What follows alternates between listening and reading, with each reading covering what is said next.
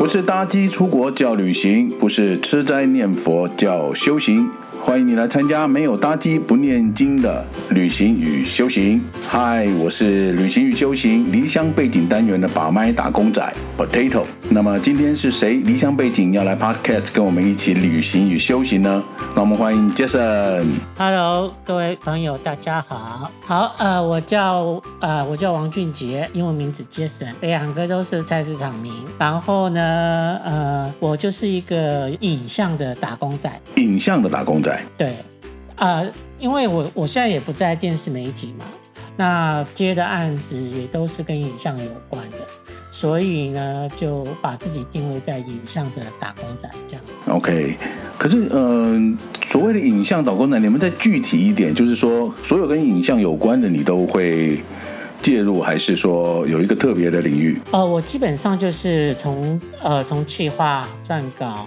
然后现场执行导演，后期的话就是剪接音效那些，我等于算是跟剪，我主要在前期的部分。对，对。OK OK，明白明白。但是整个流程相对在影像的制作啦，还有从呃这个从零到有，从这个原来的计划，然后到整个最后生成，整个的流程你应该也是很熟悉的，对吧？对，我我通常都是从头跟到尾。影像打工仔 Jason 的离乡背景地图，从台北去到了香港，还到了北京、上海。对于一直想要离开台湾、有不同工作视野的他，是如何办到的呢？人生地不熟的异乡，要怎么样打理生活上的食衣住行？在不同的文化职场里，又要如何的融入工作团队和有所表现呢？让我们一起来听听跑遍大江南北把脉主持人 Potato 与 Jason 的旅行与修行。以我来讲，我我会进到我现在目前的从事的行业，我是属于糊里糊涂入行的，就人家有需求找我去，然后人家觉得敢用敢用我，那我就我就去了，我就这样入行的。那么，Jason 你呢？你入这个行是怎么样的一个因缘机会入行还是入坑的？诶，老实说，基本上，但我是还蛮清楚我要走这一行。但是呢，因为那个大学联考，我们那时候还有那个大学联考，那个那个那个填志愿的时候，因为有加加重积分嘛，我加重积分之后差了三分，我就没有进那个传播传播传播学院传播系。然后我到了就调到了那个商学院，然后我也没有转系，但是在这四年当中，我就会参加学校里面办的像编辑、新闻编辑采访营。还有就是学校报纸的校园实习记者，然后当完兵退伍的时候，我想说，因为我不是本科的，所以我那时候就去报了世新呃晚上的一个课程。他那时候都是找业内的那个人士来上课的。当时候那个放眼看天下的制作人文崇道，他有来上课，然后上课到中间休息的时候，他就问说有没有人要找工作的。我就举手，然后就开始我在这一行的起步。然后，但是真正打基础的，应该要算是一年之后，呃，TVBS 开台。然后也是因为有了在那个文崇道公司的那个那个经验，所以 TVBS 开台的时候就就就被招进去了，入行。然后那时候因为人少，所以大家就是呃。你你策划要做，撰稿要做，执行当然也要，然后甚至那时候在呃录影的时候，就是你要去当 FD 或者当那个助理导助理导播的工作，所以那时候大概这一行的那个所有的环节，大概是在 TVBS 打。大的基础，OK，就是你是什么都要就对。其实早期在这样的一个环境下，呃，你要做的东西都比较杂，比较乱，对吧？没开始那时候像剪接我根本就不会啊，但是你在跟剪的时候就看剪接师怎么剪，然后就问他说哦，这个怎么样，那个那个那个那个怎么样，所以就是自己私下的时候就拿那个电影预告片，那个我们电影预告片不是中间都会有一些字卡，然后呢就是把那个字卡剪掉，然后就把它串串起来这样。先让自己学会怎么去接这一件事情，然后这样慢慢的、慢慢的，就是跟剪的时候就问剪辑师，剪辑师就跟你讲啊，快剪怎么剪，倒倒剪怎么剪，然后就从这边开始。对啊，基本上也是从学徒开始，基层开始做起，什么都得学，什么都都都得做，然后再自己去想办法，对吧？在这个这一行里面再去看偷取别人的经验，看看人家到底怎么做，能够把这个事情做得更好，对吧？对。其实，在那个年代，呃，讲真话，就不像现在很多的。工作啦，都有一些 SOP，有一些工作的手册，然后教你怎么样入门啊、那时候真的在那个那个环境下，尤其是在这样的一个、呃、影视传播业里面，呃，基本上都是偷学的。你也只能去看人家怎么做，然后自己在学的怎么做。然后比如说真正去面临到你是剪接台，或者是你真的开始去执行一个案子的时候，由你来负责的时候，你才会去想办法，呃，把这学的经验再把它内化成自己能做的事情，对吧？应该是这样的一个一个过程。基本上是，但是因为呃，我们那一批开台的都不是太有经验，所以就变成说是大家有点像那个大学社团的同学，你知道，就是那个互相会互相会帮帮忙。然后我记得那时候有一个前辈，他那时候就给我们一个观念，就是说你进这一行呢，你什么都要会，但是你不一定什么都要精通。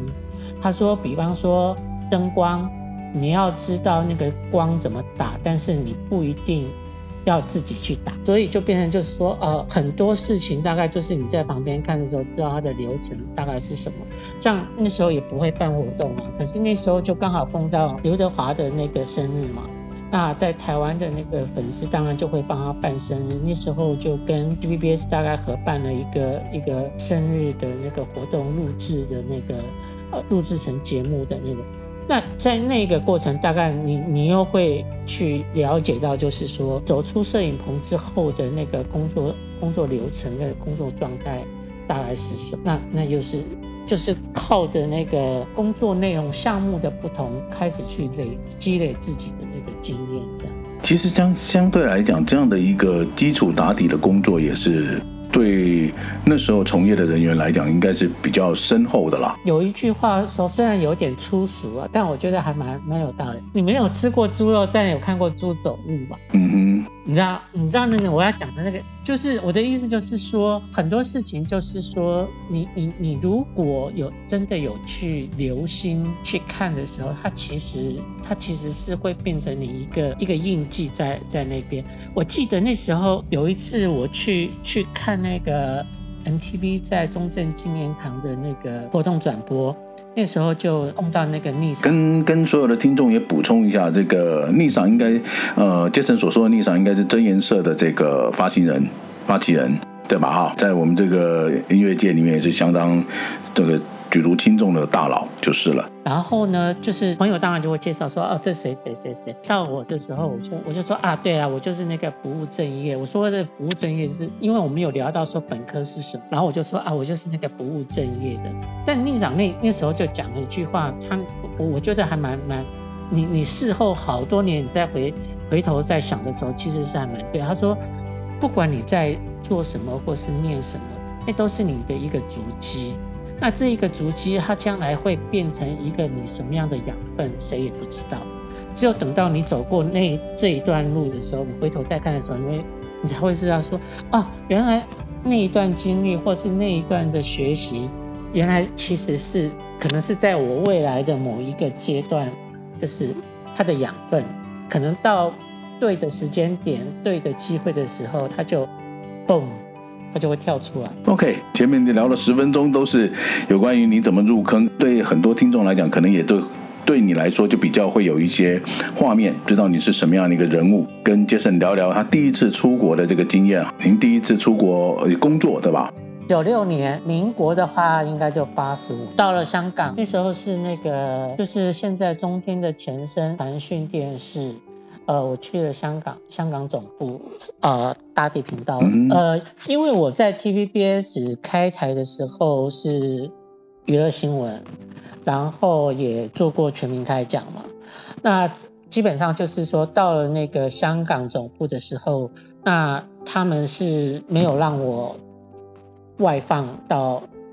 到线上去跑新闻，就变成说是在在棚内。棚内编编辑的部分，然后也就是做还有做专辑的部分，因为我刚去，在语言上面还有那个那个那个沟通上面还不是那么那么清清楚跟熟悉，所以就是那时候那时候就是主要是以棚内的录制跟专题专题为主这样。了解，当时呃，你说到这个语言的部分。你本身会说广东话吗？不会，但是我还蛮容易听的，可能因为因为我是客家人的关系吧。但我我不知道这严格说起来，这跟客家客家话有没有太大的太大的联系，我不是那么清楚。但是至少就是说我在听听的上面，我很容易听懂。那时候我。我在那边的用的方法是，我就用一台录音机，然后每天录那个最最本土的连续剧。因为我那时候住住九龙，但是我的我的工作地点在香港岛，所以就变成说上下班的时候就听，所以很快的就是我的听力很快。然后我在说方面就是你不能长不能久了，你短短的对话你还可以唬人这样。哦，那就很容易这样，那你就比较容易听得懂了。坦白说，那你怎么会想到要离乡背井去，去去到那个地方去工作呢？你自己的心态，我们先不讲这个这个机会，就是去的这个机会，就你你怎么会去接受这样的一个要到远方去的这个念头？因为呢，我一直想要离开台湾，去一个陌生的地方。正那时候的年纪，就是你你要做这件事事情，那时候想到的就是留学嘛。留学这一件事情，可是我又不爱那么念书，英文也没那么那么好，所以就变成就是说，你留学这一件事情，甚至出国工作这一件事情，对我来讲就是只能停留在想想的阶段。然后呢，刚好就是呃那时候有一个导播，他是新加坡籍的导播，就是跟香呃传讯香港那边的那个监制。认识嘛？他那时候是呃，他们需要找找人过去，所以那个导播就问我说，我有没有兴趣？那时候的想法就是，那如果想要出去一个地方过一阵子的生活，好像香港这一个机会对我来讲比较适合。因为即使他那边是以广东话为主，可是讲讲国语好像也行得通，所以对我来讲就是，哦，那那就那就那就去吧，这样。OK，明白。而且那个时间，坦白讲，也都是。刚好是内地啊，香港这边改革，就是内地改革开放，然后香港是等于一个中继站，然后呃很多的这个台湾台湾人要到那边去发展，有很多的也是都是透过香港在进去的比较多。那时候也没有所谓的直飞嘛，大部分都是转机。对，所以那阵子我在香港飞来来来回回的时候，在香港机场最常看到的就是那个就是回家探亲的农民。对对对对对。那个那个那那个对那个场景是最常看到的，都是一群就是老先生，然后带着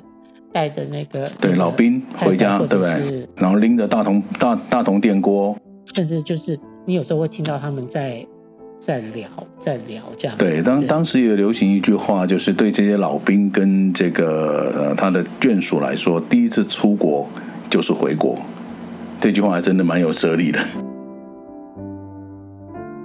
那我我们来聊聊你这个离乡背景的第一站香港好了，对吧？所以香港你那时候是呃就在九七前，就是九六年到的香港，然后当时是在 CTN 就传讯电视台。OK，跟大家补充一下，传讯电视台是香港商人余平海在设立，在一九九四年吧设立的这个传讯电视网络有限公司，开播在一九九四年。那当时它的是以全球华人为目标的一个新闻还有新知的频道。那九七年九月呢，由和信集团接手；两千年由象山集团接手。那么，这是我们呃台湾的一个电视的前身。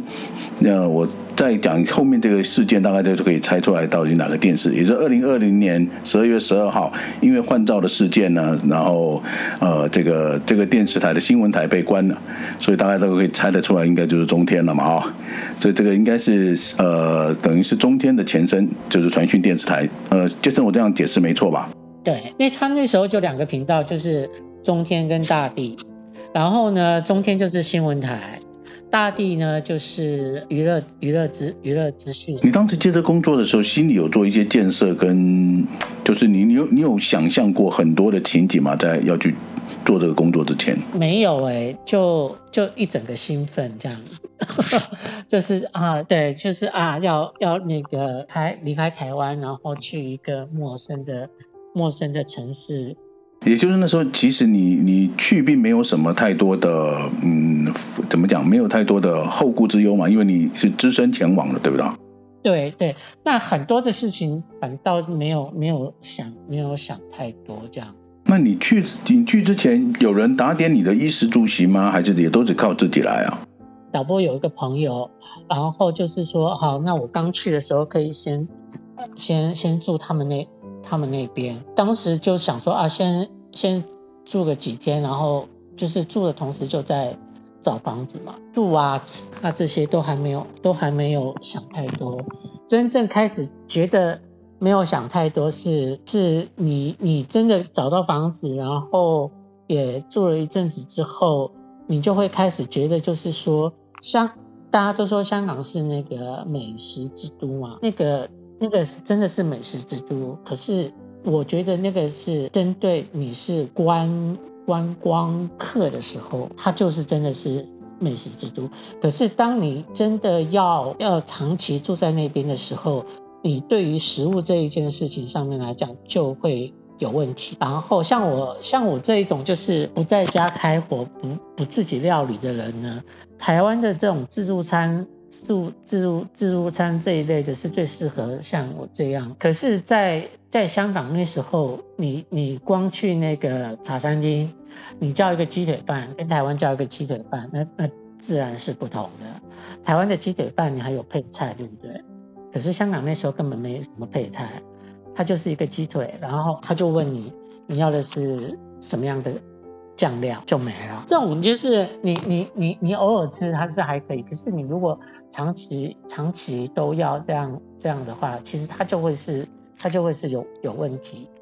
这个这个真的是他们像之前讲出他的这个症结点，就对于观光客来讲，我到一个地方去尝鲜，我去吃烧鹅饭，我去吃他的公仔面，我去吃他的这些呃这个烧腊什么等等，一天两天可能还可以，对不对？长期居住在那个地方，基本上就对对你来讲，这个选择性反而变少了。那你也不可能就是你一个人一个人去酒楼吃那个养茶嘛，那你也都是要要。要那个找朋找朋友找朋友一起，所以那所以对我来讲就是反而反而是那个素食素素食店对我来讲就是最方便的，麦当劳、肯德基。可是问题我跟可是香港的麦当劳跟肯德基，他所他所卖的又跟台湾的麦当劳、肯德基不一样，所以那又是另外一个问题。所以就是除非你自己料理开火了，要不然的话你要长期。三餐在外的话，那其实都会是对我来讲，那那就是一个问题，这样。明白，所以现在这个气炸锅才是又比较方便了，这什么东西丢进去炸一炸，弄一弄出来，起码还能吃。那住呢？住就是更糟糕了。你知道那时候就是你完全你你完全搞不懂什么叫唐楼，你也搞不懂。那个、那个、那个什么叫那个有电梯电梯房，就是他们的那个那个专有名称。所以呢，就是 当时候在找的时候，就是你当然就是设现金在预算的时候，我不会找太太贵的。所以就是在最后在那个上海，而且而且香港的那个空间都不是很大，那所以就变成说那时候在找的时候。你会让稍让你稍微有舒服一点感觉的，通常都是唐楼。那所谓的唐楼呢，就是你没有电梯的，然后你就是只能爬楼梯的。所以我就在上海街找了一个唐楼，而且还是五楼。刚开始找到的时候就觉得啊还不错，而且景观还行这样。可是之后呢，你你只要爬上去之后，你就不会再想下，因为你要想要去买东西或者是什么，你就会觉得。非常的痛苦，然后万一你你买的东西多，然后你你又回台湾或干嘛又有拎行李的时候，我觉得那个就是最痛苦最痛苦。所以从了那一次之后，我我就跟自己讲，如果再再找房子，我绝对不找没有电梯。所以这个原则从从那一次以后就一直坚持到现在。OK OK，现现在在房屋的中介里面，这个唐楼他们有一个更好的这个，就是说你所没有电梯的这种公寓，他们有一种更好的名称叫健身公寓。哦，是吗？对对对，你就看，如果去搜索这个房屋中介，对，有的就是比如说是大楼哦，公寓大呃这个电梯大楼呃华夏，然后呢，他们就把它称为叫做健身公寓，因为健身公寓代表你要走楼，你要走楼梯，你没有电梯可以坐。OK，那你到那边去工作，在香港的这个传媒的职场文化跟台湾会有不同的地方吗？还是呃你有感受到比较深刻的印象的？它它不同，它分工比较细。台湾，呃，台湾那时候对我来讲，就是你可能一个人要身兼好几项工作，甚至就是你你你你一个人都可以被当成是立百代来训练来用。可是，在那在在香港那时候，它它分的就还蛮细的，就是包括就是前期，光前前期这一个部分就是。你企划、编辑、记者，他就非常非常的轻。可是那时候在台湾，就是你你你记者可能还是要兼企划，你编辑也是要兼企划。那你编辑有时候还要出去 出去代班代班跑下跑下新闻。可是那时候就是对我来讲，就是在香港的那个分工上面来讲，它其实是是是还蛮蛮细的。然后就是他们。尤其到后，呃，要进入到后期做后期作业，那像剪接、配音跟音效，他们其实都会有轮轮班、轮轮班、轮班的嘛。那就是这些的部分上面来讲，那时候对我虽然台湾也有轮班，但是就是说那时候对我来讲，就是他们即使班的点到的时候，还不会那么准时交，就是他们点呢可能会晚晚个。半个小时，或是晚一点，就是把他这这一个部分他先做完，或是做一个看展，他再交班。可是那时候那时候我就我我去香港的时候，好像就是对我来讲，就是他们还蛮蛮准蛮准点的。对我来讲，就是哎，好像没有没没有说说会会会像那时候在台湾那种感觉，就是你会有一点抗战那。我要强调的是那个时候我碰到的环境，是不是每一个环境都是这样？我不知道，我只是就我那个时候的状态是那个样。明白，能适应吗？那时候进入这样的一个分工比较细的一个环境里头。诶，一开始一开始就会觉得啊，就是啊，怎么这么好像没有没有人情味？可是就是久了之后也就还好。但我觉得那个人情味应该就是，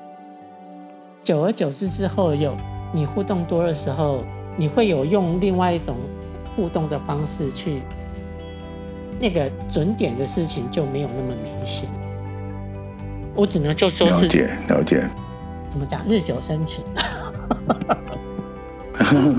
没有，其实因为每个呃每个城市或者每一个地区，它可能所展现出来的人情味的位置跟地方不一样。这就我们这次做这种旅行与修行，也是希望能够到各地，借由大家的经验去到各地里面去了解一下，在那个地区里面，你说香港人在这样的一个快速的一个，以他们来讲，他们是算自由贸易的一个自由经济国的地区，不能国家，对不起，呃，地区，在这个地区里面呢，他们必须要很快速的去适应这样的商业生活，所以他的人情味没有办法在他工作职场上面去做展现。所以 maybe 他可以在别的地方，比如说下一次你不用去，你下一次你去吃鸡腿饭的时候，你不用告诉他蘸料，他就直接告诉你，他就把他直接把那个你要的蘸料给你，因为你可能是常客了，可能会会在这上面了，对吧？对对，比较不同的一个你说的人情味，或者说呃情感的表现，会在另外一个地方，这倒是了。对啊，我觉得人人人应该都这样吧，就是你久了之后，互动多了之后，其实。那个互动就是看，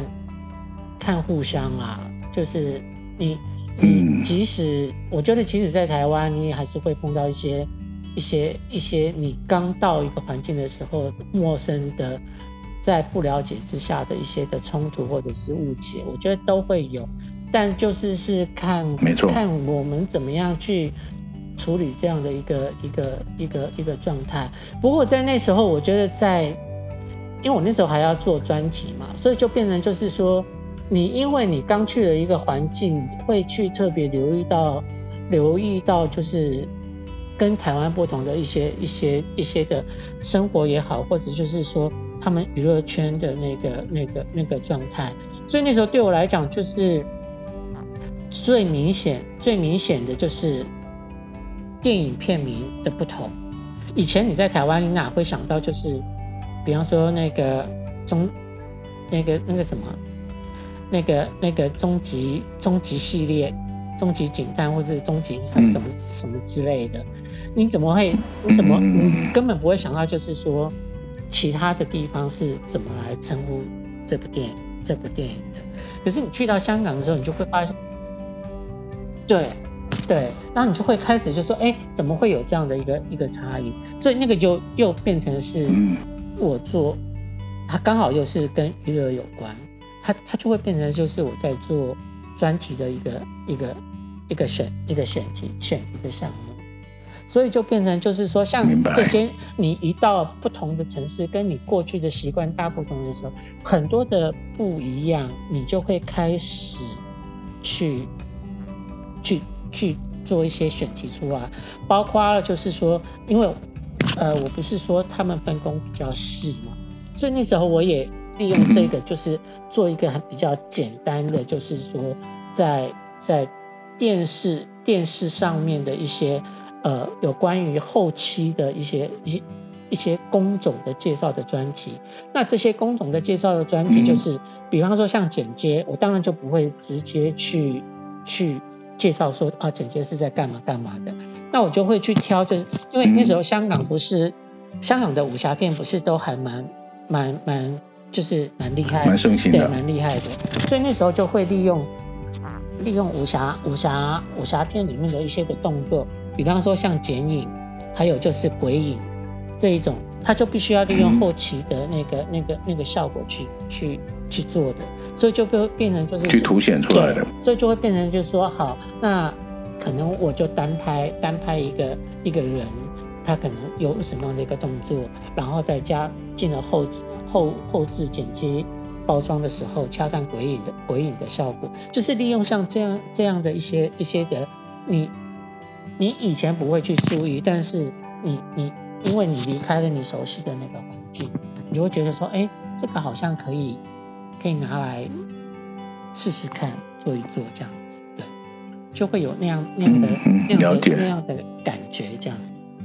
嗯嗯嗯，其实换了一个新的环境，然后呃，就是这个环境的一个操作的呃这些经验来讲，对你来说也是有一等于是帮你在补强了很多的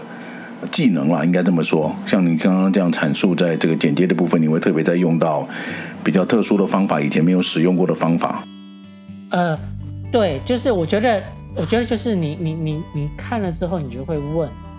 然后问了之后，那个它其实、嗯、它其实就会就会变成一个素材，它其实是存在你的脑袋脑袋里面。可能当你有适合的机会、适合的机会或适合的题材的时候，你就会想说，这个拿来拿来用这样的方式，O 不 OK 这样。